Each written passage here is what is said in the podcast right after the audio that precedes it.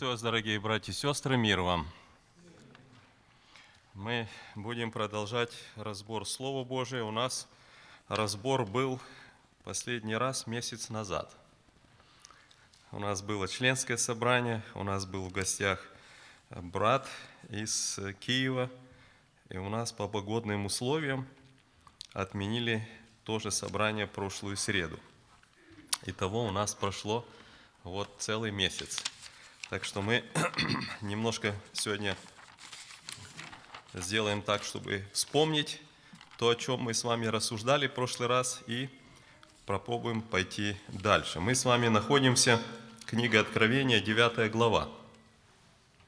Давайте мы прочитаем. Мы в прошлый раз так условили, что мы здесь, конечно, вот эта пятая труба, она с 1 по 12 включительно стихи, но мы прошли только четыре стиха, как бы до пятого. Но они, конечно, все между собой очень тесно связаны, потому что это все описание как бы одного события.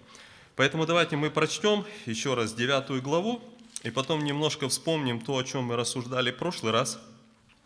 Вот, и попробуем тогда идти далее. Хорошо, кто у нас? Брат Анатолий, прочти нам девятую главу, пожалуйста.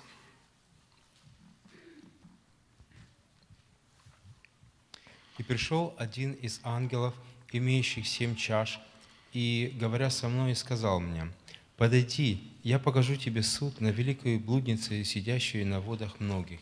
С ней благодействовали цари земные, и вином ее благодеяния убивались живущие на земле. И повел меня в духе в пустыню, и я увидел жену, сидящую на звере багряном, преисполненном именами богохульными, и Подожди, это э, девятую главу. Ты. Да. А, девятая, хорошо, да, извиняюсь. Пятый ангел вострубил, и я увидел звезду, падшую с неба на землю. И дан был ей ключ от кладезя бездны. Она отворила кладезь бездны, и вошел, и вышел дым из кладезя, как дым из большой печи, и помрачилось солнце и воздух от дыма из кладезя. И из дыма вышла саранча на землю, и дана была ей власть, какую имеют земные скорпионы. И дано было ей, чтобы не делала вреда траве земной, никакой зелени и никакому дереву, а только одним людям, которые не имеют печати Божией на челах своих. И дано и дано ей не убивать их, а только мучить пять месяцев, и мучение от нее подобно мучению от скорпиона, когда ужалит человека. В те дни люди будут искать смерти и не найдут ее, пожелает умереть, но смерть убежит от них. По виду своему саранча была подобна коням, при, приготовленным на войну, а на головах у ней как бы венцы, похожие на золотые – Лица же ее, как лица человеческие. И волосы у ней, как волосы у женщин, а зубы у ней были зубы, как у львов. На ней были брони, как бы, как бы брони железные, а шум от крыльев ее, как стук от колесниц, когда множество коней бежит на войну. У ней были хвосты, как у скорпионов, и в хвостах ее были жало. Власть же ее была вредить людям пять месяцев. Царем над собою она имела ангела бездны, имя ему по-еврейски Авадон, а по-гречески Аполеон. Одно горе пришло, и вот идут за ним еще два горя. Шестой ангел вострубил, и услышал, и я услышал один голос от четырех рогов золотого жертвенника, стоящего пред Богом, говоривший шестому ангелу, имевшему трубу, освободи четырех ангелов, связанных при великой реке Ефрате. И освобождены были четыре ангела, приготовленные на час и на день, и месяц, и год, для того, чтобы умертвить третью часть людей. Число конного войска было две тьмы тем, и я услышал число его. Так видел я в видении коней и на них всадников, которые имели на себе брони огненные, гиацинтовые и серные. Головы у коней, как головы у львов, и из, и изо рта их выходил огонь, дым и сера. От этих трех язв, от огня, дыма и серы, выходивших изо рта их, умерла третья часть людей, ибо сила коней заключалась в рту их и в хвостах их, а хвосты их были подобны змеям и имели головы, и ими они вредили. Прочие же люди, которые не умерли от этих язв, не раскаялись в делах рук своих, так, чтобы не поклоняться бесам и золотым бесам и, и золотым, и серебряным, и медным, каменным и деревянным идолам, которые не могут ни видеть, ни слышать, ни ходить, и не раскаялись они в убийствах своих, ни в, чаро... ни в чародействе своих, ни в благодеянии своем, ни в воровстве своем. Хорошо.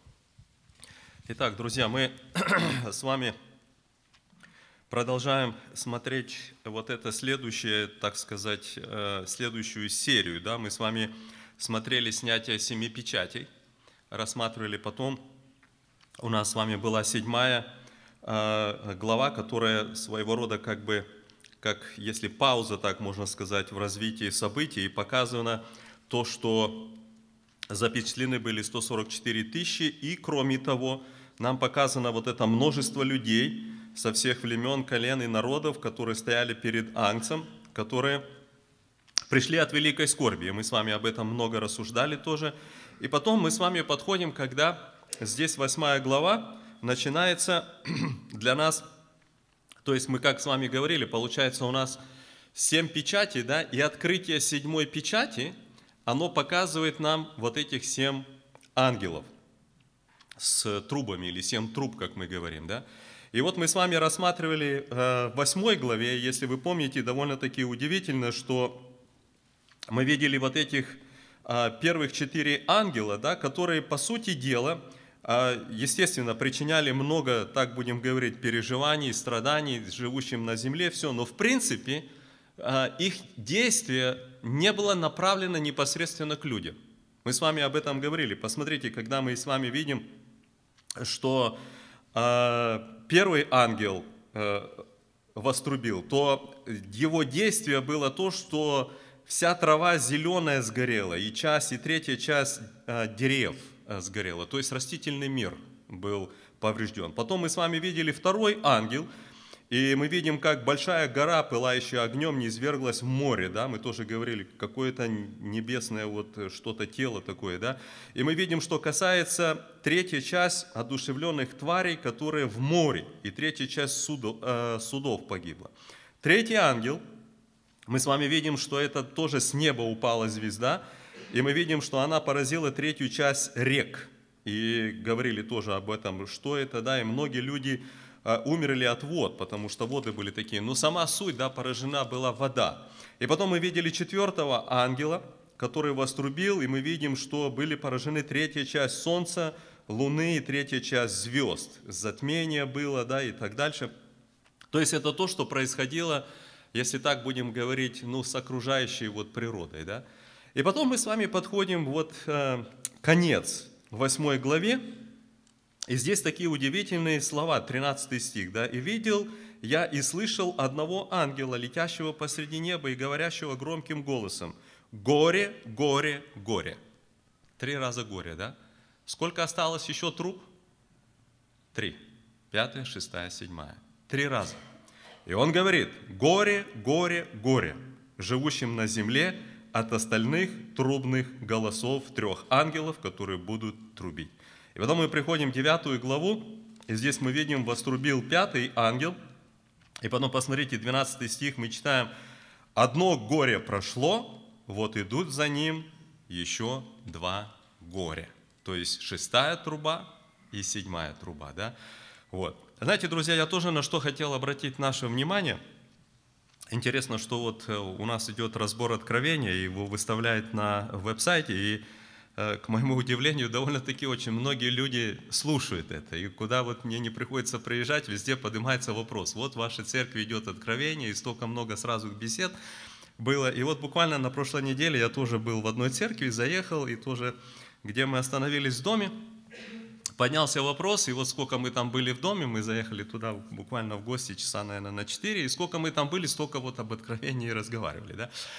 Но очень интересно, знаете, мне задали вопрос, на который я, ну, как бы э, практически не был, как бы осведомлен даже, да. Мне говорят, вот э, то, что вот вы рассуждаете на откровении, вы, говорит, э, не раз как бы употребили такую фразу, что вот великая скорбь – это 7 лет – с чего вы это взяли? С чего вы взяли, что великая скорбь – это 7 лет? Но я попытался, говорю, ну подождите, это седьмая седмица, вот что касается израильского народа. Да, это седьмая седмица, все правильно. Но где, говорит Христос, или говорит Откровение, или еще что тогда говорят о самих вот этих переживаниях, что это на протяжении семи лет, что на протяжении всего этого периода. И вы знаете, мы давай открывать Библию, и Ветхий Завет, и Новые, и Откровения, и давай смотреть. Такого нету. Такого нету. Это довольно-таки тоже очень интересный фактор. Когда мы с вами берем и а, рассуждаем, и пришлось, ну будем так говорить, что-то корректировать у меня в своем тоже понимании, да, потому что это не просто кто-то говорит или что, а мы стали открывать просто священное писание, где говорит. И в общем-то, все, друзья, сводится к тому, мы к вами подойдем, когда к 11 главе мы это увидим ярче, но все, в принципе, сводится, что все вот эти вот события, которые развиваются вот в такой вот форме, да, то это практически более относится к последней половине, вот трех с половиной лет. До этого все-таки Антихрист, как помните, мы когда говорили, что снятие первых печатей было, что он на белом коне, что он победитель, да, и потом, когда мы сравниваем эти события с тем, что говорит нам Даниил, то опять-таки а, мы с вами видим то, что он а, в храме Божьем сядет, выдавать будет себя за, а, за, за Бога, как апостол Павел фессалоникийцам говорит. Да? То есть все, в принципе, будет очень прекрасно. Он объединит, сделает какой-то определенный мир на Ближнем Востоке, да? объединяться как-то так, что позволит тому, что произойдет вот именно станет возможным построить храм, и он себя выдаст. Понятно, он будет править над всем миром, мы об этом уже упоминали, да, но он будет непосредственно в Иерусалиме, и каким-то образом евреи согласятся со всем этим, и произойдет вот это примирение, и действительно ему, как, знаете, достигшему таких политических успехов будет ну, великая слава, вот, и все вроде до этого времени будет неплохо, да, но потом начнутся развиваться вот эти события, о которых мы с вами уже немножко начали говорить, и пойдем дальше, да. И поэтому мы с вами довольно-таки удивительно, опять, знаете, сейчас мы, я думаю, когда мы к 11 главе подойдем, то мы более конкретно все эти места просмотрим, вот именно того, что касается времени, но довольно-таки ярко в Писании все-таки показано, что все вот эти события, которые мы с вами называем великая скорбь, и не только мы, потому что когда Христос говорит, посмотрите, вот когда мы открываем Матфея, 24 главе, то посмотрите, он говорит э, такие слова, э, 21 стих, «Ибо тогда будет великая скорбь, какой не было от начала мира до ныне и не будет. И если бы не сократились те дни, то не спаслась бы никакая плоть. Но ради избранных, то есть верующих, церкви, да, ради них сократятся те дни. Да? Но вот именно то, к чему относится Христос, вот это выражение, и о чем мы с вами часто говорим, когда говорим период великой скорби, он не 7 лет. Этого, оказывается, мы нигде в Писании не находим. А то, что будет происходить непосредственно с Израилем и касаться его, это 7 лет.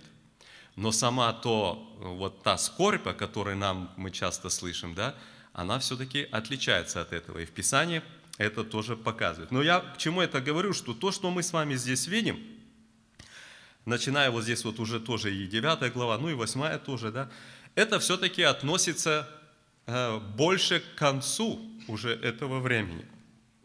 И то, что мы с вами прочитали, пятая труба, и то, что произошло – то это уже очевидно, вторая половина вот э, той последней седмицы, которая определена для израильского народа, когда, и опять-таки, тоже очень интересно, одно тоже из э, рассуждений, которые мы э, были э, и, и рассуждали тоже, да, когда кончаются времена язычников. Знаете, это довольно-таки тоже очень интересно, потому что когда мы смотрим Даниила и Откровение, и то, что апостол Павел римлянам говорит в 9 в 10 главе, да, то когда все эти места сопоставляешь, то опять-таки получается довольно-таки очень удивительное, а, знаете, если так можно сказать, ну лично для меня как-то открылось, что времена язычников, да, ну мы, когда будем дальше брать и просматривать, 12 а, главу, 13, мы это тоже увидим, когда храм попираться будет, внешний двор, да, язычниками, и потом кончится это, да, то есть конец вот времен язычников, это и есть пришествие Иисуса Христа. Потому то, что нам апостол Павел римлянам говорит, да, доколе не, э, не вот окончится времена язычников, да, оно все, оказывается, точно-точно сходится. Да. Поэтому, друзья, для нас вот это событие, которое здесь мы сейчас вот э, с вами говорим, то это уже, конечно, ближе к концу. Но давайте посмотрим более детально – Опять-таки, э, мы как бы четыре стиха уже прошли, но у нас, поскольку это было давно, то я немножко, так сказать, возобновлю в нашей памяти то, о чем мы с вами разговаривали или говорили. Да? События, которые здесь вот описываются, которые раскрываются после того, как пятый ангел вострубил, они излагаются Иоанном довольно-таки подробно. Очень, э, так скажем, вот, на, вот здесь вот на 11 стихов да, описано. И это заставляет нас невольно подумать о том, что, знаете, все оно идет по вот, как бы по нарастающей. Теперь, мы с вами говорили о том, что, смотрите, когда ангел вострубил, я увидел звезду, падшую с небу. И мы с вами немножко рассуждали, что это за звезда. Судя по всему, из того, что мы читаем дальше – делается очень очевидным, что звезда, падшая с неба, на этот раз не какой-то метеорит или не обломок какого-то космического тела, а личность. Почему? Потому что, смотрите, мы с вами читаем, да? «И увидел я звезду». И в этот же стих мы продолжаем. «И дан был ей ключ от кладезя бездны». Дальше. «Она отворила кладезь бездны» и вышел дым из кладези, да, и так дальше. И сказано, ну это уже дальше о самой о, о саранче. Но вот первый и второй стих, да, то есть нам здесь явно показано, что это личность. Что это не просто какой-то метеорит или там космическое тело, кусок какой-то или еще что-то, да, а это непосредственно личность. Теперь, когда мы говорим об этом, невольно встает вопрос, а что или кто это, да? Что это за звезда или, или что это за личность? Кто именно это? И смотрите, мы с вами об этом тоже рассуждали. И удивительно то, что опять-таки в Слове Божьем нам не раз говорится о дьяволе, о сатане, да, как именно падшего с неба. Посмотрите, в 10 главе от Луки мы с вами находим в 18 стихе, помните, когда Господь дал власть ученикам и посылал их по двое, они проходили по, э, по городам, селениям, исцеляли, бесов изгоняли, и потом мы видим 17 стих, 70 учеников возвратились с радостью и говорили, Господи, и бесы повинуются нам о имени Твоем. Он же сказал им, я видел сатану, спадшего с неба, как молнию.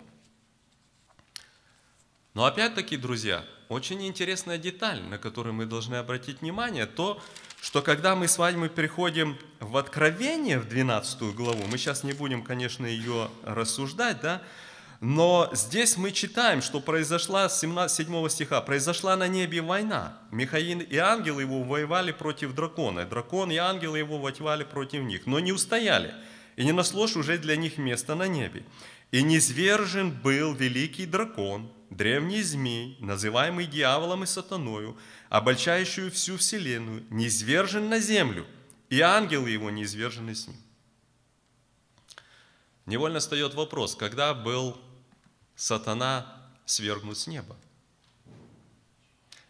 когда Христос говорил а, в Луки, то Он говорил о событии прошлого времени. Он говорил о том, что, говорит, я видел сатану, спадшего с неба, да, как, как молнию. Когда мы с вами здесь читаем Откровение, 12 главу, мы подойдем, немножко посмотрим события, которые нам говорят. Здесь говорится о будущем. Практически здесь речь идет о начале великой скорби. Что-то произойдет. И произойдет то, что сатана будет низвергнут с неба. Вот тогда и вопрос стоит. Когда же это было реально сделано? Или он был свергнут тогда, когда Христос говорил о прошедшем времени, или тогда то, что мы здесь видим?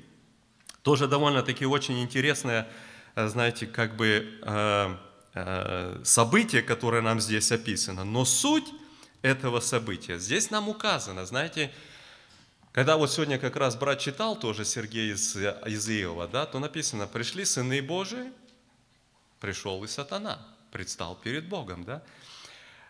Когда мы читаем в Откровении, он говорит, что не, не извергнут тот, который обольщал всю Вселенную. То есть он как бы работает на земле, обольщает всю Вселенную, но имеет доступ перед Богом, да? И что он там делает? Клевещет. Практически то, что мы видим, происходит с Иовом, да, когда он стоит и говорит, ну, конечно, говорит, ты, говорит, его оградил там, или еще там что-то, да, или другие вещи, когда действительно человек верующий согрешил. Ведь по закону, по справедливости он должен быть отвергнут, да, от Господа. Но вот жертва Христа, почему Христос говорит, ад, где твое смерть, где твое жало, ад, где победа твоя, да, то есть он-то стоит, он-то говорит, ну посмотри, он сделал грех, ну посмотри, он обманул, ну посмотри, он сделал то, как ты можешь его миловать, какое он имеет право, да, вот, это то, что происходит, но будет момент, когда он этого будет лишен. Вот это, как бы, если так можно выразиться, второе свержение. Но вопрос стоит здесь, или это сам дьявол – Потому что написано, увидел звезду, падшую с неба. Вот когда мы с вами читали Луки, да, то там говорится, что я видел сатану, падшего, да, с неба, как молнию. И невольно стоит вопрос, или это сам сатана, о котором здесь идет речь. Что вот в этот момент он не свергнут, то, что мы прочитали в 12 главе, и то, что ему Господь позволил что-то делать на земле. Да? Потому что, смотрите, когда мы читаем 12 главу, а,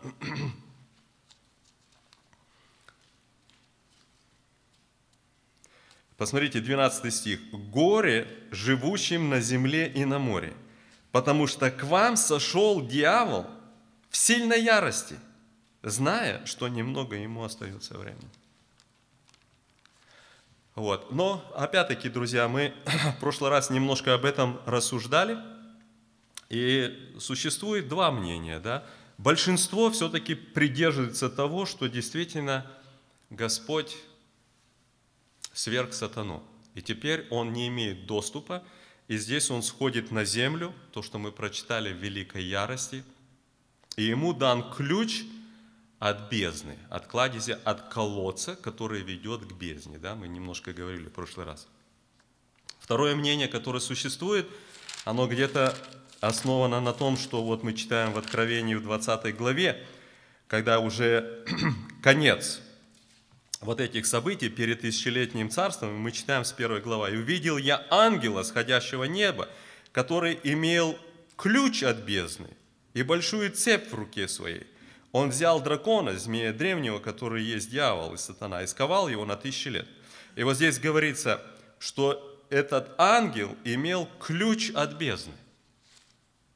Это ангел Божий, который сковал сатану. Это ничего общего с сатаной не имеет. И потому есть, как бы существует два мнения по этому поводу. Одни говорят, что это непосредственно сам дьявол, другие говорят, что это ангел Божий – И те, которые говорят, что ангел Божий, не аргументируют те, что, ну, где мы видим, чтобы Господь когда-то сатане давал какие-то ключи, да? Ну, в принципе, да, мы нигде не видим. Но мы видим, что Господь тоже давал ему позволение много что делать, да? Вот. Но опять-таки вот это слово «падшую с неба», не сошедшую, да, то есть не ангел, сошедший с небес, а падший с неба, да, как бы больше все-таки дает указание на то, что это непосредственно сам дьявол, который сошел на землю. Это то, что вот мы с вами говорили в прошлый раз, немножко мы читали тоже Исаия 14 главу, где описывается о том, что который вот он говорил – взойду, э, сяду на престол и так дальше. Вот. То есть именно речь идет где-то об этом. Второй момент, который мы в прошлый раз говорили, связанный с этим, это непосредственно о ключах. Да? Опять-таки нам показан суверенитет Божий, да? показана Его сила, что ключ у Него, Он дает, Он позволил, то есть Он все равно находится в контроле. Помните, когда мы Э, еще читаем даже в самом начале Откровения, первая глава, то здесь Господь о себе говорит, 17 э, стих, он говорит, «Когда я увидел его, пал к ногам его, как мертвый, он положил на меня десницу и сказал, говорит, я есть первый, последний, и живой, был мертв, и все, и все жив во веки веков, и имею ключи ада и смерти». Они у него. И он дает, да? То есть непосредственно то, что происходит здесь. Дальше, на что мы обращали внимание. Бездна. Что такое бездна? И мы с вами тоже немножко рассуждали об этом, потому что в Библии мы находим довольно-таки много мест, которые говорят именно о том, что существует эта бездна. И вот посмотрите, а, Э, мы читаем 11 стих этой же главы. «Царем над собою», это вот когда говорится о саранче этой, да, она имела ангела бездны. Имя по-еврейски Авадон, по-гречески Аполеон, ну, губитель, сама суть, да. То есть мы находим непосредственно, что вот есть вот это положение. Мы уже Откровение читали 20 э, главу, и посмотрите, здесь этот ангел, который сошел, то он взял дракона, да, и сковал его, и не зверг, третий стих, его в бездну, и заключил его, и положил над ним печать, дабы не прельщал уже народы, доколе не окончится тысяча лет. Потом мы с вами тоже рассуждали и говорили немножко о том, что, а, помните, когда Христос, это, по-моему, в 8 главе, да, Луки, помните, когда Господь выгнал бесов из э, одержимого, которого вот э, не могли никак э, укротить и так дальше, да. И потом мы читаем, да, 8 глава, 30 стих, да, 31 стих. Эти, значит, эти бесы просили Иисуса, чтобы не повелел им идти в бездну. Значит, смотрите, друзья, когда мы с вами говорим о, э, ну мы сейчас еще будем, когда рассматривать, мы тоже коснемся, когда непосредственно или э, когда будем говорить о, о силе, который вот этот, о губителе, там, да, кто этот, кто этот тот, который э, имеет э, царем, кто, кто был царем над вот ними, да, зверь из бездны, да, о нем мы читаем ну давайте немножко глянем вперед. 11 глава Откровения, и посмотрите, 7 стих мы читаем. «И когда закончат они свидетельство свое, то есть два свидетеля, да, зверь, выходящий из бездны, сразится с ними и победит их, и убьет их. И посмотрите, то же самое мы с вами читаем э, в 17 главе. Э, Восьмой стих. «Зверь, которого ты видел, был и нет его, и выйдет из бездны, и пойдет в погибель». Значит, посмотрите, друзья, явно нам Слово Божие показывает, да, что есть... А, а вы знаете, еще, еще одно место я хотел обратить наше внимание, когда мы говорим о бездне, это Римлянам 10 глава. посмотрите, здесь есть удивительный тоже стих. 10 глава, 7 стих. Или кто сойдет в бездну? Ну, здесь апостол Павел э, говорит о праведности, которая через веру в Иисуса Христа, а не через свою праведность ну, по делам. Да? Он говорит, не говори в сердце своем, кто взойдет на небе, то есть Христа свести, да? Или дальше, или кто сойдет в бездну, то есть Христа из мертвых возвести. А вот тут я хотел, чтобы мы с вами вспомнили одно такое место удивительно. Помните, в первом послании Петра, 3 глава, нам написано, что Христос, когда умер, то Он сошел куда? В преисподние места земли. И здесь апостол Павел говорит, никто не говорит, кто сойдет в бездну, то есть из мертвых возвести Христа. Другими словами, когда соединяешь эти два места, то явно получается, что то, что в Писании названо бездна, это преисподняя. Преисподние места земли. Теперь, нам Писание тоже показывает, что вот э, демоны, да, они э, заключены. Не все, но есть какая-то категория – как это происходит, кто они такие. А, знаете, ну, а, трудно, может быть, а, все это, так сказать, ну, э, так вот а, а, увидеть в Писании, да? Хотя вот я вот одно только место прочитаю, посмотрите, послание Иуды, 6, 6 стих, здесь одна глава, и написано, «И ангелов, не сохранивших своего достоинства, но оставивших свое жилище соблюдает в вечных узах под мраком на суд великого дня. То есть нам Писание показывает, что есть определенная категория демонов, которые содержатся в преисподней, в бездне. Так нам Писание говорит, да? Вот преисподние места земли. Где-то в земле внутри находится вот такая темница, куда опускается дьявол и куда сходят также души неверующих людей, которые тоже мучатся, которые находятся, это так, если можно выразиться, временная вот тюрьма, если так можно выразиться. Потому что в конечном итоге, да, мы с вами, когда читаем уже 20 главу Откровения конец, то мы видим, видим, что сатана, да, был брошен в озеро огненное. И потом мы заканчиваем эту главу, тоже, да, кто не записан в книге жизни, тоже брошены в озеро огненное, уготовленное дьяволу и ангелам его. Да? Но вот это промежуточное такое местонахождение, где они находятся. Находится здесь, где-то в земле, бездна. И нам вот Писание об этом говорит. Мы в прошлый раз об этом рассуждали только э, немножко, если я сейчас просто, чтобы мы вспомнили, о чем мы говорили в прошлый раз, и потом, если какие-то вопросы у нас э, будет, да, то мы э, можем еще взять и рассмотреть, и тогда пойдем дальше. Теперь дальше мы с вами говорили о том, что э, здесь мы видим, что э, вот, э, вот этот ангел или звезда, которая, да, дано было ей вот этот ключ, и она отворила кладезь бездны. То есть есть определенный какой-то колодец, да, снисхождения в эту бездну. Кладезь, колодец.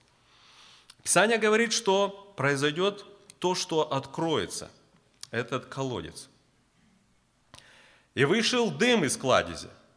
То есть пошло что-то такое вот в виде дыма, да, как дым из большой печи. Вы знаете, я так вот тоже рассуждал. Интересно, сколько вот, э, знаете, разных там мультиков или еще что-то, да, и всегда, когда вызывает вот эти разные там, знаете, там гадалки, джинс там или еще там что-то, да, все это всегда связано, что вот из огня выходит. Не удивительно ли, да? Вот из, я имею в виду не из огня, а из дыма. Вот дым, да, и выходит, и там разговаривает, там или еще что-то. И вот посмотрите, значит, звезда отворила кладезь бездны, и вышел дым из кладези, как дым из большой печи. И это настолько было сильно, да, что написано, помрачилось солнце и воздух от дыма из кладези. И из дыма вышла саранча на землю, и дана была ей власть, какую имеют земные скорпионы. Что вышло?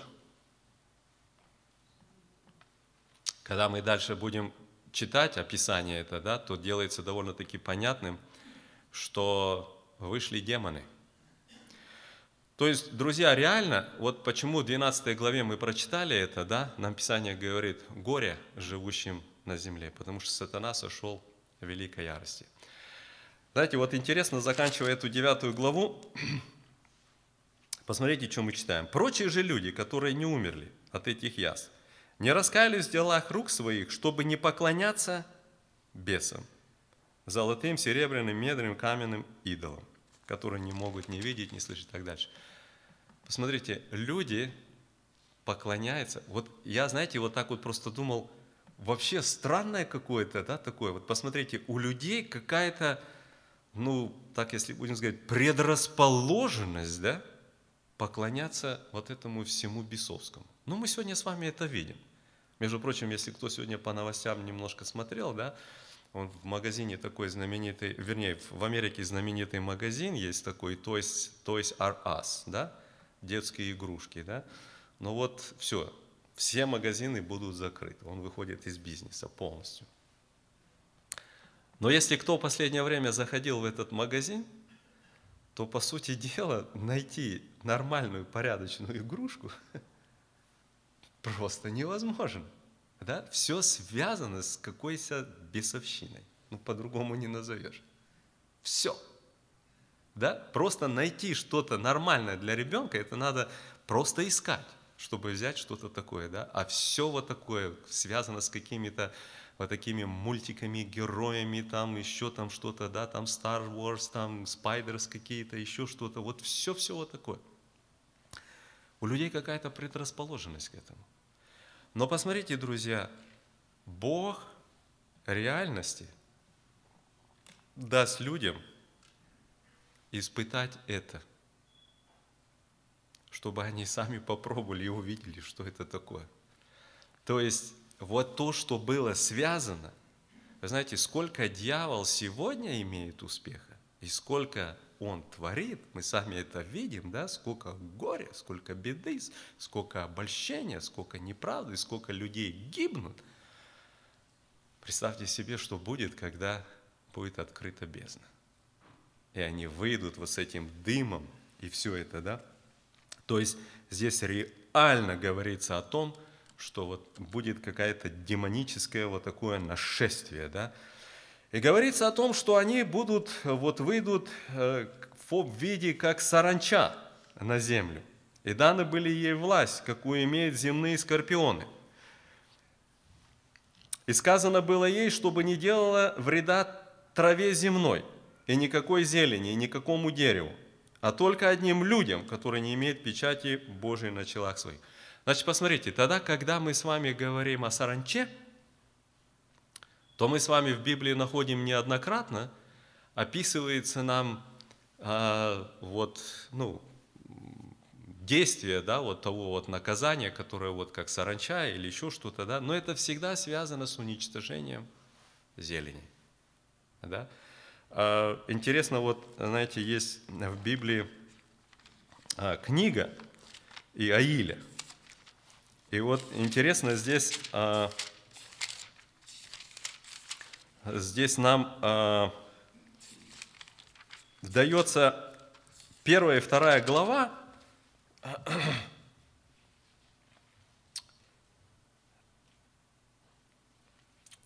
и здесь нам дается описание вот именно события, когда саранча. Э, пошла на, на землю, да, ну, это возьмет долго, наверное, читать, да, ну, посмотрите, я просто прочитаю вторую главу с первого стиха. «Трубите трубой на Сионе, и бейте тревогу на всякой горе моей, да трепещет все жители земли, ибо наступает день Господень, ибо Он близок. День тьмы и мрака, день облачный туман, и как утренняя зараня распространяется по горам, народ многочисленный и сильный, какого не бывало от века и после того не будет в роды родов. Перед ним пожирает огонь, за ним палит пламя. Перед ним земля, как сад Едемский. Позади него будет опустошенная степь, и никому не будет спасения от него. Вид его, как вид коней, и скачут они, как всадники, скачет по вершинам гор, как бы со стуком колесниц, как бы с треском огненного пламени, пожирающего солому, как сильный народ, выстроенный к битве. При виде его затрепещут народы, у всех лица побледнеют. Как борцы бегут они, и как храбрые воины влезают на стену, и каждый идет своей дорогой и не сбивается с путей своих, не давят друг друга, каждый идет своей стезею, и падают на копья, но остаются невредимы, бегают по городу, поднимаются на стены, влезают на дома, входят в окна, как вор. Перед ними потрясется земля, поколеблется небо, солнце и так дальше, да? А, и, и, и здесь дальше. Но еще, но, но и ныне еще, говорит Господь, обратитесь ко мне всем сердцем своим, в посте, в плаче и так дальше, да? Кто знает, не жалится ли он и не оставит ли э, благословения, хлебного приношения и возлияния Господу Богу вашему. Востребите трубой, назначьте пост, объявите собрание, соберите народ и так дальше, да, и, и молитесь, пощади Господи и, и, и так дальше, да, тогда возрядует Господь и, и, и значит, и, и оставит и дальше. Ну я просто к чему, да, если вы а, а, возьмете и прочитаете вот первую и вторую главу, то очень ясно речь идет о саранче, которая все истребляет. Да, он говорит, перед ним сад едейский, за ними, говорит, пустыня остается. И вот, что интересно, да, мы здесь с вами видим, что он говорит, вот так наполнят землю, да, столько, говорит, их выйдут, как саранча. А, но они, конечно, отличаются от саранчи, потому что у них есть власть, как у скорпионов. Но сама суть, они не вредят траве. Саранча истребляет траву, да, а это вредит только людям, да, а только не, как, не какому дереву, а только одним людям, которые не имеют печати Божией на челах своих. И мы с вами последнее, о чем рассуждали на прошлом разборе, это именно о тех, кто имеет печати Божией на челах своих. И в первую очередь мы об этом говорили, да, это те, которые мы с вами читали в 7 главе, 144 тысячи запечатленных, о которых э, явно э, нам так и, и сказано, да, что прежде чем начали вот э, эти трубы и так дальше, поставить печати. Но вторая половина этой седьмой главы, да, она нам говорит также о тех, которые со всех племен, народов, языков, да, и мы с вами э, сравнивали и смотрели Иезекииля, а, где нам тоже говорится о том, как э, ставились вот эти знаки, печати, да, и так дальше. То есть мы понимаем о том, что здесь речь идет о всех, которые принадлежат Богу, да, о чем вот сказал Христос, когда мы читали 24 глава Матфея, он говорит, ну ради избранных сократятся те дни. Но вот это, друзья, немножко обзор, чтобы мы вспомнили, да, то, что вот происходит здесь, вот эти события до 5 стиха. Пожалуйста, может быть, у кого какие-то вопросы, рассуждения, мнения.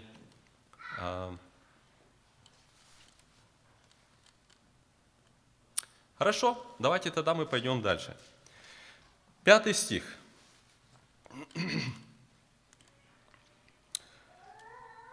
«И дано ей не убивать их, то есть людей, а только мучить пять месяцев. И мучение от нее подобно мучению от скорпиона, когда ужалит в человека. В те дни люди будут искать смерти, но не найдут ее. Пожелают умереть, но смерть убежит от них. Пожалуйста, какие у нас мысли, вопросы по этим двум стихам? Я думаю, явно показано, да, что сильное от этого такое, будем прямо говорить, мучение, да, переживание, вплоть до того, что люди хотят умереть и умереть не смогут. Вот, то есть э, смерть убежит, взята будет от них.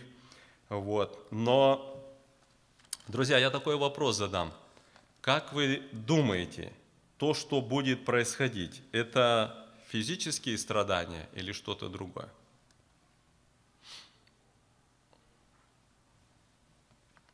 О чем идет речь здесь?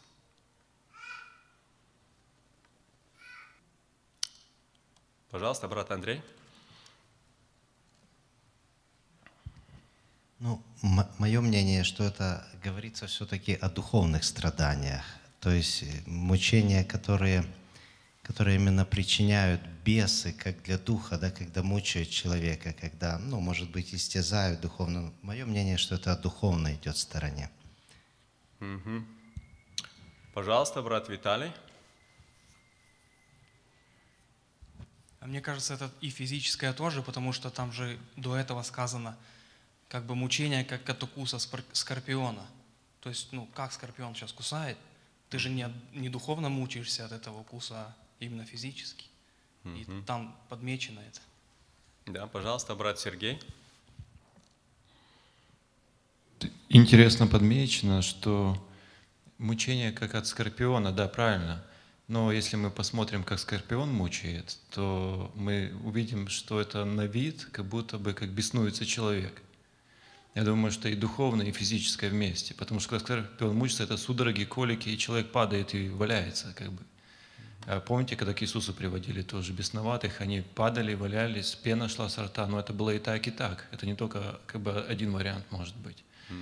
И второе, мне кажется, что будет огромный страх на людях, потому что, скорее всего, ну, как я вижу вот из этого всего, скорее всего, вот эти все бесы будут видимые.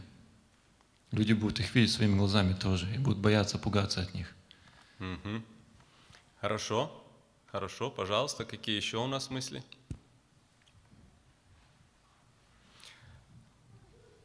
Значит, друзья, да, я думаю, что довольно-таки, ну, правильное рассуждение, и то, что э, чисто в духовном, я думаю, что естественно, то, что мы здесь с вами видим, это отражено духовный мир. Но мы не можем этого не увидеть здесь, да? Это явно об этом говорится.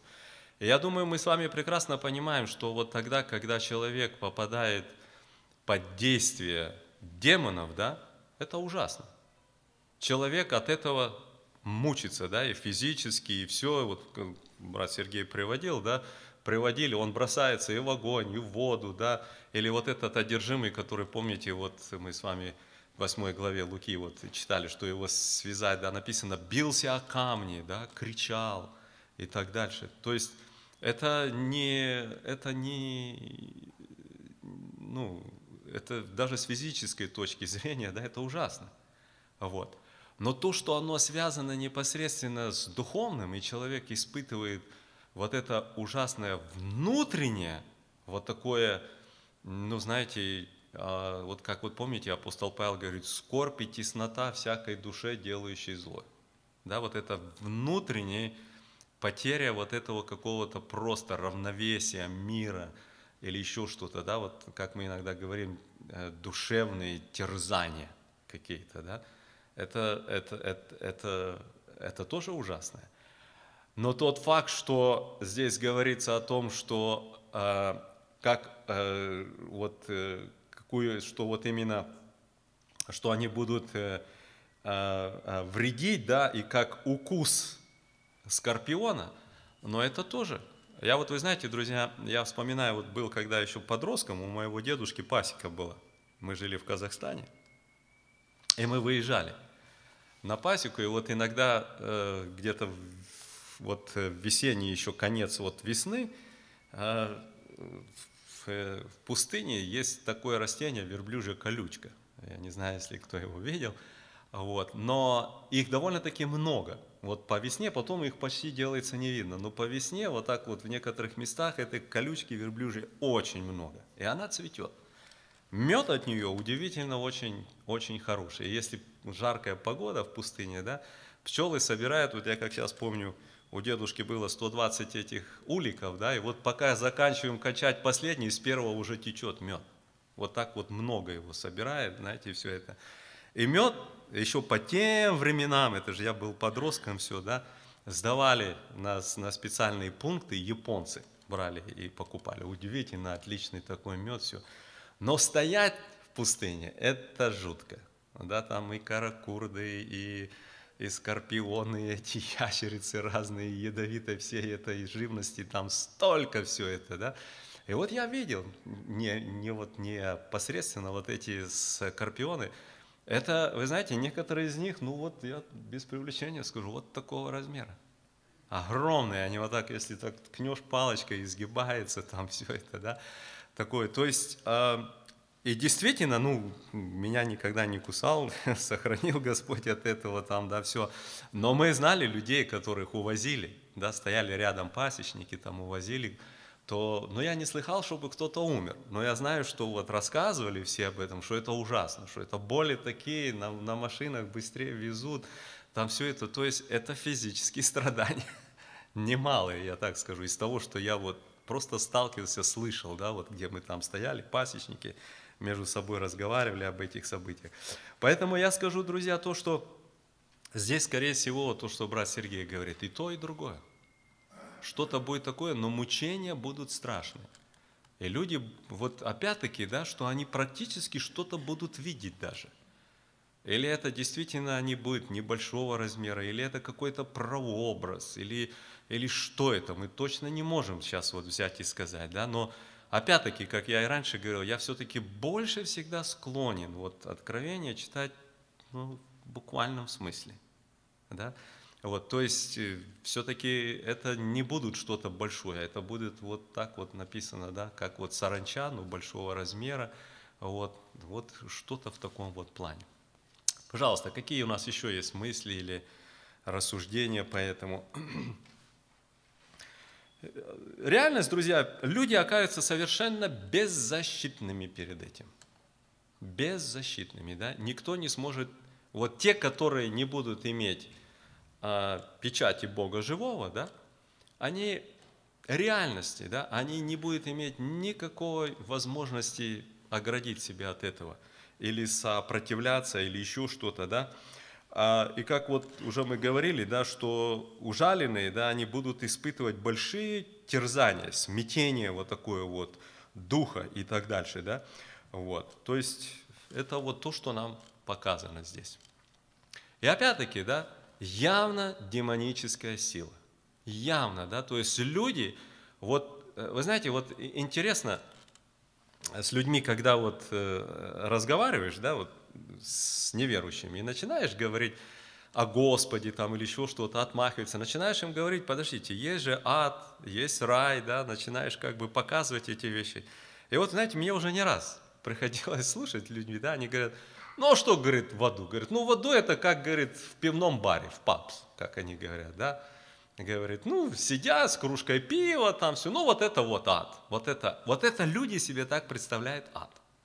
Да, вот мы сегодня, когда говорим, что вот не ходи туда, да, там, там все грешное, там все, да, но люди туда идут и получают какое-то, в кавычках, ну, наслаждение, или как это назвать, да, сидят за столом, о чем-то болтают, друг на друга смотрят, страсти разжигаются, пиво пьют, там еще там что-то, да, и получают вот что-то такое. И вот у людей представление такое, да, что водой это будет как вот как в пивном баре в каком-то они сидят.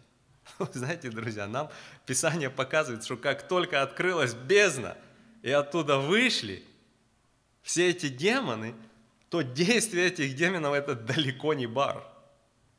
Далеко не бар. И нам Писание показывает, кто это, да? Из бездны они вышли.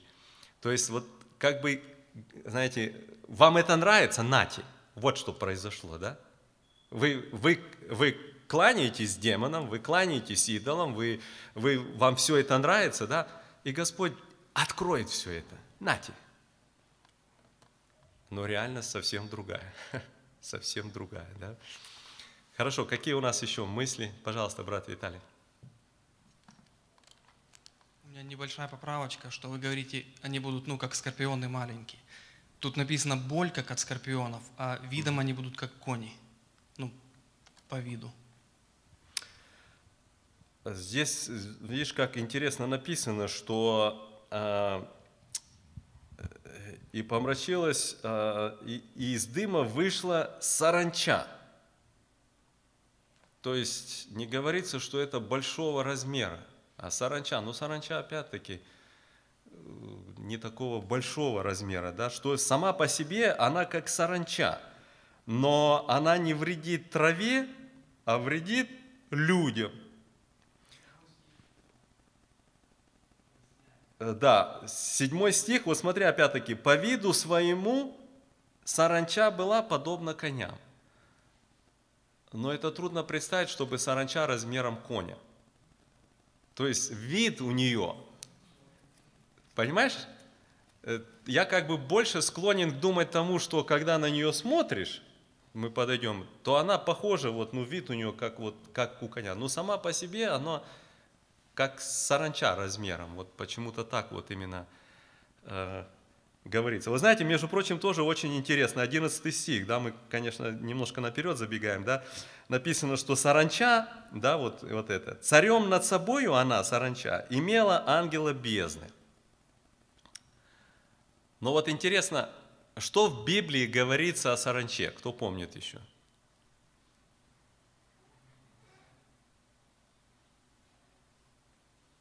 Саранча, царь. Кто-то припоминает? Что? И кто у нее царь? О, по-моему, это 30 глава притча, да, там четыре вещи. Мыши, муравьи, да, и вот саранча написано, что говорит, не имеет царя, стройно выходит, а царя не имеет. А это саранча имеет над собой царя, прямо так и написано, да, царем над собою она имеет, да. То есть это явно не вот просто саранча, да, явно, что речь идет о вот этих каких-то существах, которые ну, связаны с демонической силой такой определенной. Да? Хорошо, какие у нас еще мысли? Ну давайте пойдем дальше тогда, да? Седьмой стих. По виду своему саранча была подобна коням, приготовленным на войну. На головах у ней как бы венцы, похожие на золотые. Лица же ее, как лица человеческие.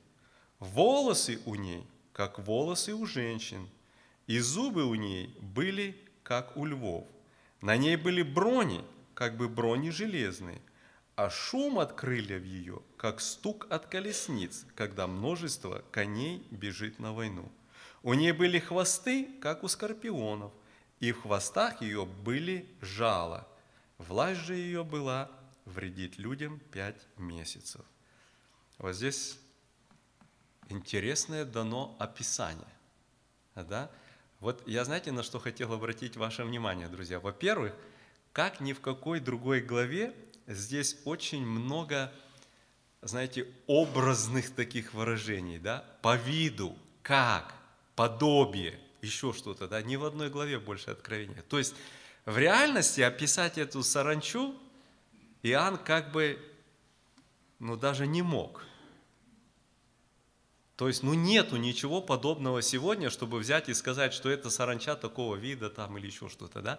Такого нет.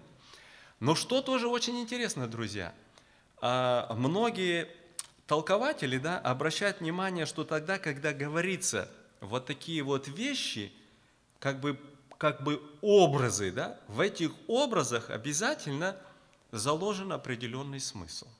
Определенный смысл, да? Ну, посмотрите, вот давайте с самого начала посмотрим, да? Значит, по виду она была подобна коням. Ну, что вообще из себя, вот так вот, знаете, когда мы где-то в Писании мы читаем или нам говорится о конях, да? О чем вообще идет речь? Что из себя представляет конь, вот как вот образ коня? Силу. Что? Движение. Да? А не боится сопротивления, да?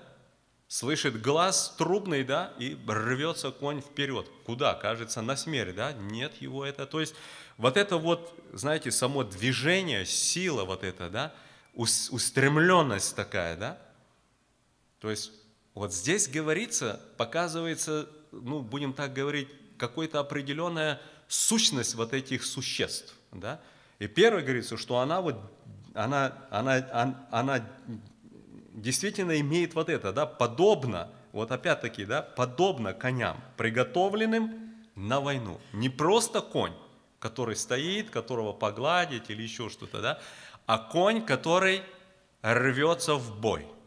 Вот, знаете, вот подумайте сам образ, да, не просто нам говорится, что образ ее это вот как лошадка или как там, знаете, вот пони там, дети прокатнулись там или еще что-то, да? Но посмотрите, подобно коням, приготовленным на войну. Да? Вот посмотрите, какой образ. А это о многом говорит, не так ли? Посмотрите дальше. На голове у ней как бы венцы, похожие на золотые. А это о чем говорится? И опять-таки, да, как бы похожие, да, опять очень удивительно, просто показан образ какой-то, да, но что в этом образе? Что такое, когда мы говорим венец, победа и так дальше?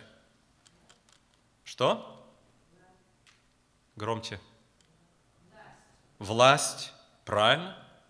Когда мы это говорим, да, о венце, это победа, это власть, да? То есть они действительно имеют власть. Это не вот, знаете, не, не так, если сказать, не, не, не мошка какая-то раз раздавил, там хлопнул или еще что-то, да? О чем-то здесь все нам говорится, друзья, да? Это не вот просто так. Посмотрите дальше. Лица же ее, как лица человеческие. А это что такое? И опять стоит, вопрос, стоит слово «как». Да? Не говорится, что лицо человеческое, а как? Определенный какой-то образ. Давайте так скажем, чем в целом, как существо человек, отличается от всего творения Божия? Разум, интеллект. Да? Мы не сильнее других, мы не быстрее, мы там не там еще что-то там. Нет, да? Разум, интеллект.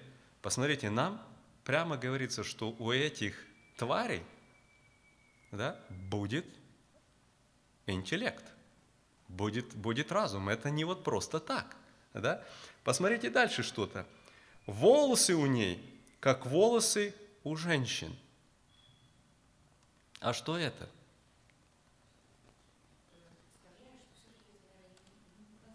Не такая маленькая, да? Такие описания. А может быть, а может быть. Вы знаете, друзья, я сегодня просматривал несколько разных толкований, и что очень интересно. Есть э, евреи, которые уже, э, ну, так скажем, мессианские, да, евреи, которые э, приняли Христа, и они э, признают Новый Завет и так дальше, да? И вот один из них тоже имеет толкование на откровение, и он очень интересно пишет об этом деле. Вы знаете, э, как, как он начинает? Вот если вы посмотрите, например, э, в Ветхом Завете, да, женщина должна была быть покрыта покрывалом. В Новом Завете мы об этом тоже знаем, да, нам Писание говорится, что жена должна иметь покрывало, знак власти.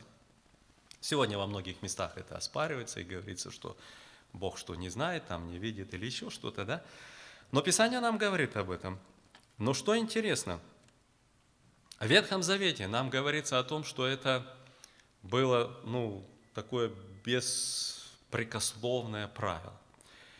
И одно из таких больших оснований было, да, а когда, например, муж заподозревал, вот я сейчас не помню это место точно, может кто-то из братьев мне и, и напомнит, когда муж э, заподозревал свою жену в измене, и у него ревность появлялась, да, то он брал эту, брал жену и приходил, а, значит, в скинию. Приходил в скинию, и священник должен был э, намешать воды – и взять с земли прах, ну, пыль, бросить в эту воду, перемешать.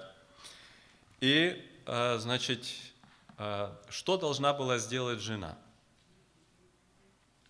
Не просто выпить, она должна была в первую очередь снять с себя покрывало, обнажить свою голову. Этим она как бы убирала с себя защиту мужа, власть мужа. Убирала с себя то, что над ней есть кто-то, что она кому-то принадлежит. Она оставалась в кавычках сама. И тогда только ей давали эту воду. И она производила действие. Да? Если она чиста, то оставалась здорова, если нет, то за, заболевала. Но вопрос, он толкует это и говорит, откуда пошло вот это все дело, да? И как это? И он приводит тому, что когда мы читаем шестую главу Бытие, когда сыны Божии входили к сынам, к дочерям человеческим, да, и там написано, какую, ну, кому какая понравилась и так дальше, да. И вот они там, интересно, евреи э, толкуют, я посмотрел, и другие толкования у меня еврейские есть, чисто еврейские, вот Ветхого Завета, да. Они толкуют это тоже по-своему, но вот именно все толкуют, что причиной прельщения, да, это были вот красивые, распущенные, длинные волосы у женщин. И это с того времени, после потопа, стало то, что женщины стали покрываться, особенно замужняя, которая принадлежала мужу, то она должна была брать и носить на себе покрывало. Да? То есть довольно-таки вот э, своеобразно, интересное такое толкование, да, но к чему оно приводится здесь? Что вот эти э, творения, которые мы здесь видим, да, что они в себе имеют определенную привлекательность, что у нее волосы, как у женщины. Это довольно-таки привлекательно. Я вот, знаете, друзья, э, мы живем сейчас в такое время, когда, ну, я не хочу там говорить там за или против там что-то, да, а, ну вот как-то все-таки большинство женщин стригутся и довольно-таки коротко там и все это. Но я, вы знаете, помню, я как-то ехал на работу еще раньше, когда в Нью-Йорке работал, ехал в поезде. Еду в поезде, вагон, утром полный вагон. И вы знаете, э, мы все вот так вот, ну как бы, как в вагоне сидят, все, все смотрят вперед. И вот я смотрю вот так по проходу, вдруг раз проходит женщина, я ее в лицо и не видал даже, она прошла задом. Знаете, в длинном платье и волосы ниже колен – вот так сзади волосы ниже колен. Я вам скажу, друзья, ни один не остался без, ну так скажем, взгляда какого-то восторга. Вот едет поезд полный, ну, ну все мужчины, ребята едут в Нью-Йорк на работу и все, да. Я, я, я не знаю, кто она, что, вот один раз вот я это видел, да. Но ну, на самом деле, ну как это красиво было. Такое, знаете, длинное платье и волосы такие длинные, прямо аж ниже колен, такие черные, знаете. Это действительно очень привлекательно, это, это очень женственно, это, это необыкновенно в наше время. Это необыкновенно. Но вот здесь нам говорится, да, волосы у нее как у женщин. Сегодня многие женщины, ну так, если просто голову взять, да, э, закрыть, чтобы не там брита, не брита, да, но и не, и, и не отделишь, в принципе, ребята или, или женщины. Коротко, стрижка, и ребята немножко там, кто подлиннее, да, там, и, и э, девчата стригутся, все. Но здесь дается определение, как у женщин. Говорится именно вот этот фактор. Да? Чем отличается? Вот именно этим, длина. Да? И говорится, что именно вот это, а опять смотрите, как здесь э, интересно, да? как волосы у женщин. Да? И что в этом? И вот тоже интересно, да, вот этот, э, я уже говорю, вот этот э, э, Равин, да, э, то он, он прямо э, толкует это, что они будут в себе иметь определенную привлекательность, вот эти творения. Насколько вот такая вот устремленность, сила, видим вот этот... Э, Э, золотой венец, все, да, и определенная какая-то привлекательность. Волосы, как у женщины. Не вот просто волосы, не просто как у льва грива там или еще что-то. Вы обращаете внимание, да? А вот именно показана вот такая деталь интересная. Хорошо, какие мысли, вопросы? Хорошо, давайте дальше посмотрим, да, когда говорится о ней. Зубы у ней были как у львов. Ну а это о чем говорит?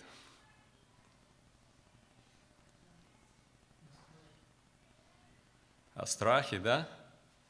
Но еще о чем-то. Что-что? Прожорливости, да? Сокрушать, жертва, да? Еще, друзья?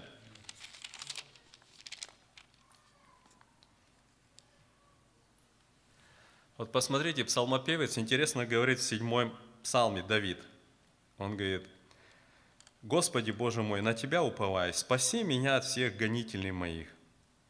Да не исторгнет Он, подобно льву, души моей, терзая, когда нет избавляющего».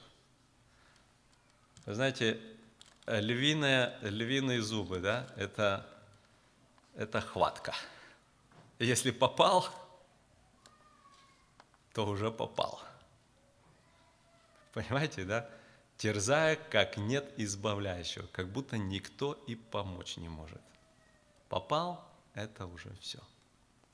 И интересно, Давид в псалмах, когда читаешь, да, он неоднократно, тогда, когда на него восставали, судили, еще что-то, да, он сравнивает это, что «избав меня, говорит, от пасти льва» от скимнов. Скимн – это что? Молодой лев, да? Вот. И он постоянно об этом молится Господу. Он понимал, что если попал, он был пастухом. Помните, да? И когда приходил медведь или лев, то если уже пастух не вмешается, шанса нету. Шанса для овечки никакой нету, да? Вот это хватка – и здесь нам как раз-таки говорится, да, о вот этой хватке, о вот этой жестокости такой, да. Если попал, все. Как, как нет избавляющего. Дальше. На ней были брони, как брони железные. А это, друзья, о чем? Что символизирует бронь? Защиту. Она имеет защиту. Это не саранча, который раз раздавил там, да? Или еще там что-то. Это совсем не то. Это совсем не то. И об этом здесь конкретно говорится, да, что она имеет такую серьезную защиту, как брони железные. И шум от крыльев ее, как стук от колесниц, когда множество коней бежит на войну. Да?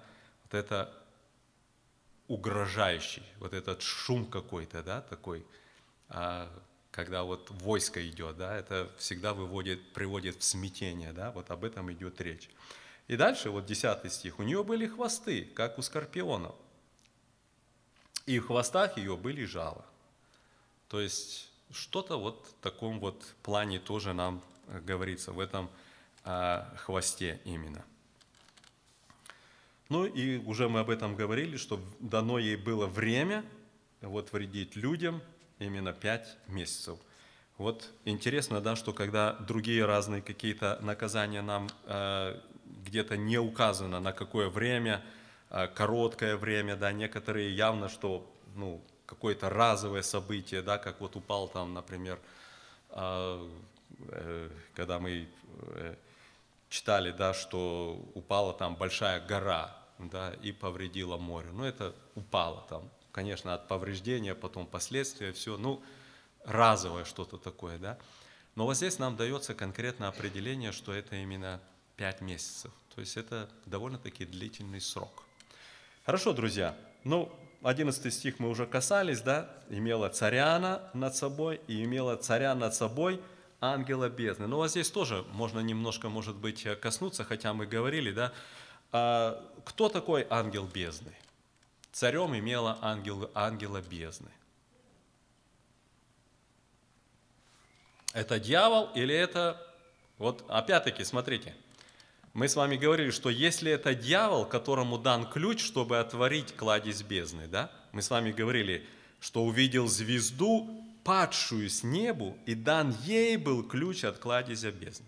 Мы рассуждали, да, очень похоже с 12 главе, когда низвержен сатана великой ярости, да, и дана власть, и он открывает эту бездну, этот колодец, и из этого колодца выходит этот дым и наполняет так, что солнце померкло аж, да, столько много всей этой нечисти и так дальше, да. Но теперь нам говорится, что вышла эта нечисть, и над собой она имеет царя.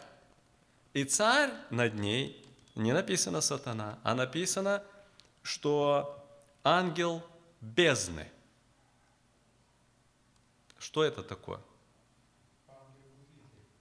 Ангел-губитель, да, а здесь прямо говорится Авадон, Аполло, а, Аполеон, да, что значит губитель. Что еще мы видим об, о, скажем, из бездны о каком-то начальстве?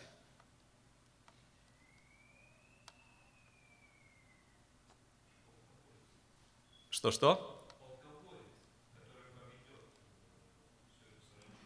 Полководец, хорошо, да. Но я, я друзья, на, на что хотел обратить внимание. Помните, мы с вами 11 главу вот уже немножко а, смотрели, да? И таких три места. Я сейчас не буду все их, их читать, как бы ворачиваться, да? Но вот 11 глава, 7 глава, да? А, 7 стих. Здесь говорится о двух этих э, э, маслинах, о двух э, свидетелях Божьих, да? И написано, и когда кончат они свидетельство свое, зверь, выходящий из бездны, сразится с ними и победит их и убьет их. Зверь из бездны, мы неоднократно его видим, это не сам Антихрист, а это тот, который перед Антихристом, как, который будет обольщать да, народы, царей, чтобы они поклотились вот именно Антихристу. Да? И вот здесь интересно, нам говорится, что это ангел бездны, да, и вот э, там и тоже зверь из бездны, да, тоже в каком-то определенной форме показан как, как, э, как властитель какой-то. Зверь там мы знаем во всех местах, в, в, э, в Даниила книге, в Откровении, да, это как цари, это как власть имеющие, да, еще что-то. То есть вот интересно, да, что а, над собой имеет она именно, именно его. И что интересно, что я ни, ни в коем случае не собираюсь настаивать, что это тот же самый, который будет, но действие вот этого ангела и вот этого зверя, да, это практически будет одно. И почему многие, вот почему мы в самом начале рассуждали, или это просто а, действие какое-то духовное, или это физическое, да? Почему? Потому что я вам прямо скажу, что есть много толкований, я уверен, что многие из вас это слышали. Вот это место привязывают непосредственно к сильному обольщению, которое будет на земле. И говорят, что это будет просто сильнейшее обольщение народа к тому, чтобы поклонились зверю. И помните фессалоникийцам, да, Павел об этом говорит, что зато предаст их Бог, что они будут верить лжи, за то, что они не приняли Духа истины, отвергли и так дальше, да, предаст их Господь. И многие вот это вот связывают, показывают какую-то, ну так будем говорить, э, ну, аттрактивность, да, я не знаю, как по-русски даже сказать, вот этих, вот этих существ, а, привлекательность этих существ, да, и они говорят, что за этим явно стоит что-то духовное, будет сильнейшее какое-то обольщение на протяжении вот этого времени, да, просто вот эти нечистые силы наполнят все, да, и говорит, и люди просто будут верить, будут, будут мучиться, то есть они будут подвержены, будут испытывать что-то, но вместе с тем, э, знаете, что само по себе вот обольщение. Вот, вот в чем разница, друзья, вот так вот если вдуматься, в чем разница между просто обманом и обольщением? Вот в чем разница?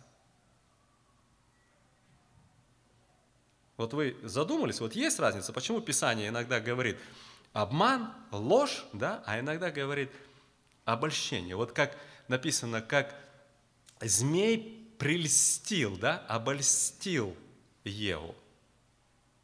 Почему не написано обманул просто?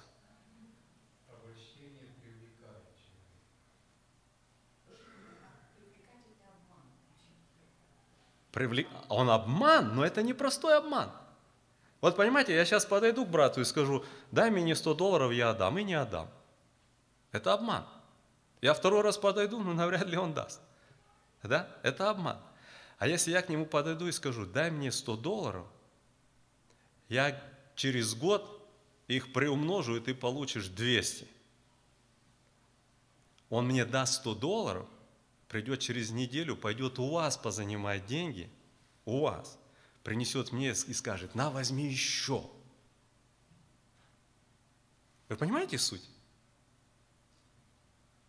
Вот это уже обольщение. Вот этот человек попал под обольщение. Это обман. Я не верну ему. Не, не, не, не его сто, не тысячу, которую он, он, он мне принесет. Я не верну ему, потому что у меня в, моей, в моем-то сознании обворовать человека. Но разница между просто обманом и обольщением огромная. Понимаете, да? Вот в этом и вся суть здесь. И потому вот нам и написано, что люди будут верить, да, вот лжи, да, будут, а, будут а, обольщены этим. Это не будет просто такое, знаете, вот так вот э, просто взяли и сказали, вот это дьявол и все, и люди пошли просто за дьяволом. Это будет обольщение. Это будет обольщение. Потому вот э, когда вот мы видим, да, вот то, что делает зверь, который из бездны, когда мы видим, что царь, который тоже ангел бездны, да, и нам показана привлекательность определенной форме вот этих существ, все, то я просто как бы, э, ну, прямо говорю, да, что есть такое, да, и многие, не просто один и все, а многие толкуют, что это, что это вот просто будет какой-то форме вот такое сильнейшее обольщение живущих на земле, что они будут верить лжи, да, вот, оно будет привлекательно, они, понятно, соприкосновение с нечистой силой обязательно будет вызывать сильные у человека мучения, определенные какие-то, ну, так, если будем говорить, э, ну, беспокойство, смятение – недовольство, еще там что-то, да, но с другой стороны это будет что-то такое, к чему они будут тянуться, да. Есть и такое мнение, есть и такое. Хотя, как я говорил, я больше склонен все-таки где-то вот более буквально где-то это видеть, да. Хорошо, какие у нас есть еще, а, значит, э, по 11 стих, какие слова у нас есть или вопросы, или рассуждения? Что-то у нас сегодня мало рассуждений. Ну хорошо, давайте тогда 12 стих, у нас еще немножко есть, мы начнем шестую трубу, да? Одно горе прошло, вот идут за ним еще два горя. Но мы вначале говорили, конец 8, 8 главы, да, ангел посреди неба, который громким голосом возвестил горе, горе, горе. Одно прошло, теперь еще два горя. И вот мы с вами с 13 стиха считаем шестой ангел. Шестой ангел вострубил, и я услышал один голос от четырех рогов золотого жертвенника, стоящего перед Богом, говоривший шестому ангелу, имеющему трубу, «Освободи четырех ангелов, связанных при великой реке Ефрате». И освобождены были четыре ангела, приготовленные на час и день, и месяц, и год, для того, чтобы умертвить третью часть людей. Число конного войска было две тьмы тем, и я слышал число его. Так видел я в видении коней и на них всадников, которые имели на себе брони, огненные, гиацинтовые и серные, и головы у коней, как головы у львов, и изо рта их выходил огонь, дым и сера. От этих трех язв, от огня, дыма и серы, выходящих с рта их, с рта этих коней, умерла третья часть людей, ибо сила коней заключалась во рту их и в хвостах их, а хвосты их были подобны змеям и имели головы, и ими они вредили. То есть интересно, что хвост и как бы на хвостах тоже головы, да? Ну хорошо, друзья, Давайте так, прежде чем я не думаю, конечно, что у нас осталось мало времени, что мы рассмотрим это, но я хотел обратить наше внимание так. Э, вот, э, вот на что. Э, давайте вот 14 стих, да, говорит, «Освободи четырех ангелов, связанных при великой реке Ефрате». Что мы знаем о Ефрате? Почему именно при великой реке Ефрате?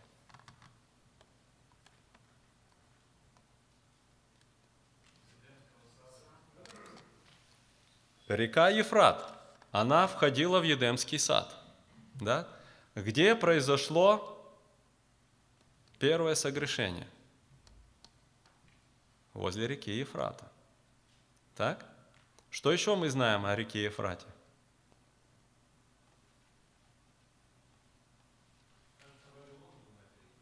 Вавилон, да, на реке Ефрате. Окей? Okay? Что мы знаем о Вавилоне? Давайте так скажем, о первом Вавилоне.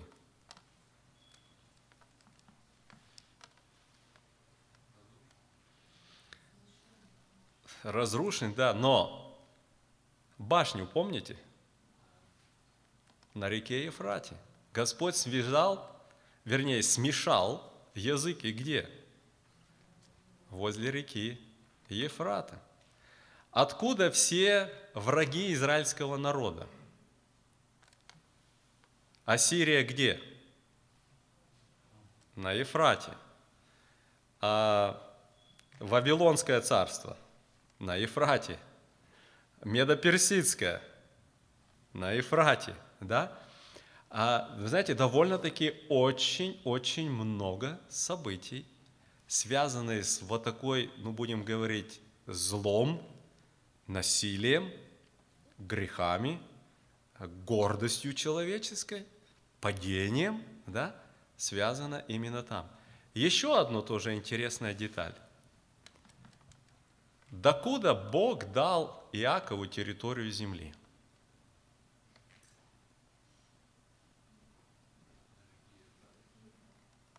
До реки Ефрата. От реки Египетской – Помните 12 глава? До реки Ефрата. Нам Яна, конечно, мы с вами понимаем, что сегодня и близко этого не было, но я так скажу. Вообще-то такое в, э, в, э, в, Израиль, в истории израильского народа было ли, что Израиль владел территорией до реки Ефрата?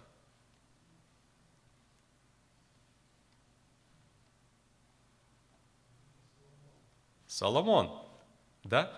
Прямо так и написано, владел до реки Ефрата, да, и все приносили ему дань и так дальше, да. Все это, и вот теперь посмотрите, да, мы видим, что именно там для определенного времени, по каким-то причинам, да, связаны вот эти четыре ангела, которые находятся, прямо нам здесь и говорится, при великой реке Ефрата. Э, при великой реке Ефрате. Вот это, друзья, тоже довольно-таки очень интересно. И знаете, я еще на какую хотел обратить очень коротко э, э, деталь. Сегодня, да, где, скажем, вот эта территория, это что? Река Ефрат и Северной. Иран, Ирак, да? Вы знаете, друзья, это там, где сегодня практически христианство – ноль. Где тьма и по сегодняшний день в особенно жестокой форме. И вот там что-то произойдет. Оттуда начнется вот эта последняя мировая война. Там. Река Ефрат. И вот последняя это маленькая такая деталь, да, здесь прямо говорится, число конного войска было две тьмы тем. Это сколько? 200 миллионов. 200 миллионов. Армия в 200 миллионов. Но это уже будет война невидимых масштабов, друзья. Такой армии ни Советский Союз не мог выставить, ни, ни Наполеон, ни Гитлер, никто да, армия 200 миллионов всадников. Это то, о чем нам говорит здесь Писание. Хорошо, друзья, мы на этом остановимся. Даст Бог, в следующий раз у нас, это же еще не Пасха, да, не, не, не четверг, это еще будет, да, еще один разбор у нас будет. Вот, то мы, даст Бог, посмотрим еще, а, сможем посмотреть вот эту, то, что нам Писание говорит о шестой печати. Мы будем заканчивать объявление, касающееся на